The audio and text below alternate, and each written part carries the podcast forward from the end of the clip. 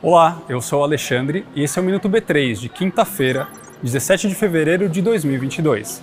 Confira agora o que rolou de mais importante na Bolsa do Brasil. Agora você pode investir em mais um ETF de DEF. O termo vem do inglês e significa finanças descentralizadas.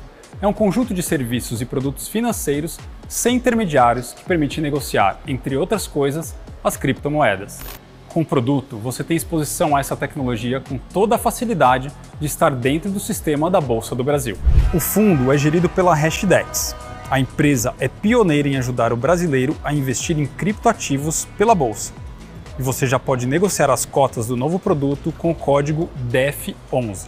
E a Prefeitura de Caruaru realizou hoje aqui na B3 um leilão para concessão de serviços de iluminação pública da cidade. A parceria público-privada visa implantar, melhorar e modernizar a rede de luz da cidade pernambucana. Os investimentos devem chegar a 270 milhões de reais.